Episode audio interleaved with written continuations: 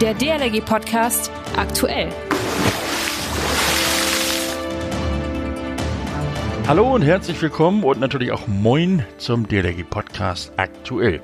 Ich bin Achim Wiese, Pressesprecher der DLRG und sende aus dem warmen DLRG Studio ein kräftiges Tag auch. Ihr, ihr vergesst bitte nicht, uns zu abonnieren, Spotify, iTunes etc.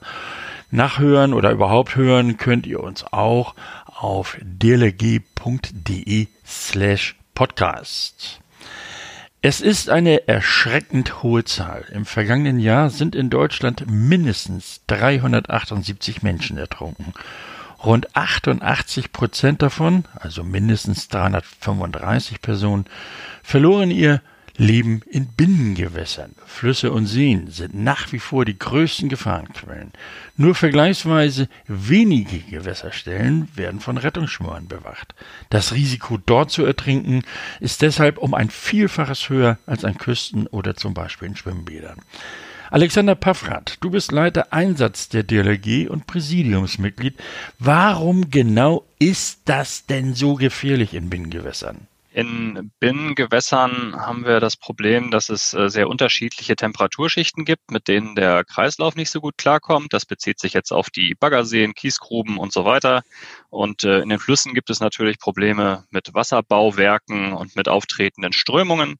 Und äh, insofern, ja, haben wir leider wieder viele Badetote in diesen Bereichen zu verzeichnen. Hier würden wir als DLG gerne gezielter mit den Kommunen zusammenarbeiten, um mit Hilfe unserer vielen Rettungsschwimmerinnen und Rettungsschwimmer mehr Gefahrenstellen zu entschärfen. Genau das sagte unser Präsident Achim Haag am Dienstag bei der Vorstellung der DLG Statistik 2020. Die Anzahl der Opfer ist 2020 im Vergleich zum Vorjahr um rund 9 Prozent auf 378 zurückgegangen.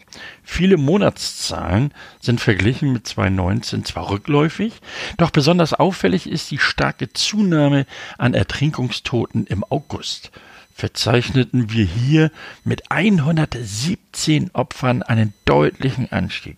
Im August 2019 waren es noch 45 ertrunkene Personen. Besonders vom Ertrinken betroffen sind Kinder und junge Menschen.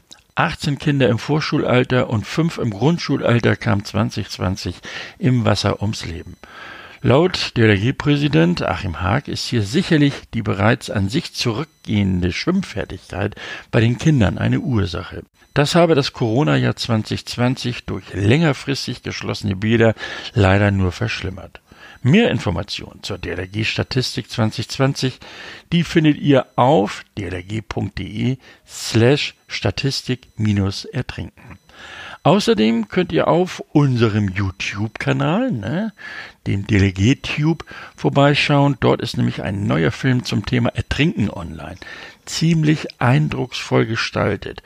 Schaut euch den unbedingt mal an. Und auch am kommenden Sonnabend wird es um dieses wichtige Thema gehen. Dann habe ich nämlich Alexander Paffrath, den habt ihr ja eben schon gehört, im Podcast im Gespräch zu Gast. Warum Ertrinken ein männliches Problem ist, das klären wir mit ihm am kommenden Sonnabend. Schon mal vormerken und einschalten. Also nicht vergessen, ne? dieses Einschalten und vor allen Dingen auch am Smartphone die Einstellung berücksichtigen, damit ihr die entsprechende Push-Nachricht bekommt. Das DLRG Wiki. Wisst ihr eigentlich, wie man Rettungsschwimmer bei der DLRG wird? Oder was ein BOS-Sprechfunker ist? Nicht? Dann solltet ihr bei unserem DLRG Wiki ganz genau hinhören. In jeder Folge stellen wir euch in dieser Rubrik Fachbegriffe, Abkürzungen und Tätigkeiten der DLRG vor und erklären sie auch. Heute. Was machen die Rettungshunde bei der DLRG? Rettungshunde sind vielseitige Helfer, welche die zweibeinigen Retter im Einsatz tatkräftig unterstützen können. Dabei werden sie ganz flexibel eingesetzt. Wasserortung, Uferrand- und Flächensuche, Mantrailing oder bei der Suche in hochwassergefährdeten Gebäuden und Trümmern. Überall leisten die Vierbeiner einen enorm wichtigen Beitrag. Hunde haben eine ausgezeichnete olfaktorische Wahrnehmung. Das ist die Riechwahrnehmung. Zudem sind sie auf ihren vier Läufen viel agiler als Menschen. Diese Kombination erlaubt ihnen, in Not geratene schnell und effektiv aufzufinden. Die Ausbildung zum Rettungshund dauert circa zwei Jahre, im Endeffekt jedoch ein ganzes Hundeleben lang. Die Arbeit fußt auf einer engen Beziehung zwischen Hund und Mensch, denn nur als Team können sie effektiv im Einsatz mitwirken. Hierfür bedarf es Geduld, Disziplin und Vertrauen.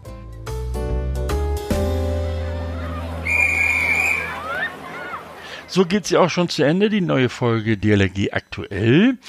Wollt ihr Teil von diesem Podcast sein? Hm? Dann freuen wir uns über eure Kommentare, Sprachnachrichten, Themenvorschläge oder sonst irgendwas. Alles ganz einfach an podcast.dlg.de. Wir freuen uns. Ich sag vielen Dank fürs Zuhören. Alle Folgen zum Nachhören findet ihr natürlich auf Spotify, iTunes und Co. oder auch auf unserer DLG Podcast Website dlg.de slash podcast. Mein Name ist Achim Wiese. Ich wünsche euch noch eine tolle Woche. Wir hören uns schon am kommenden Sonnabend zur neuen Folge des DLG Podcasts im Gespräch wieder. Dann mit Alexander Paffrath zum Thema Ertrinken. Also bis dahin, man hört sich. Der DLRG Podcast. Jeden Mittwoch und Samstag.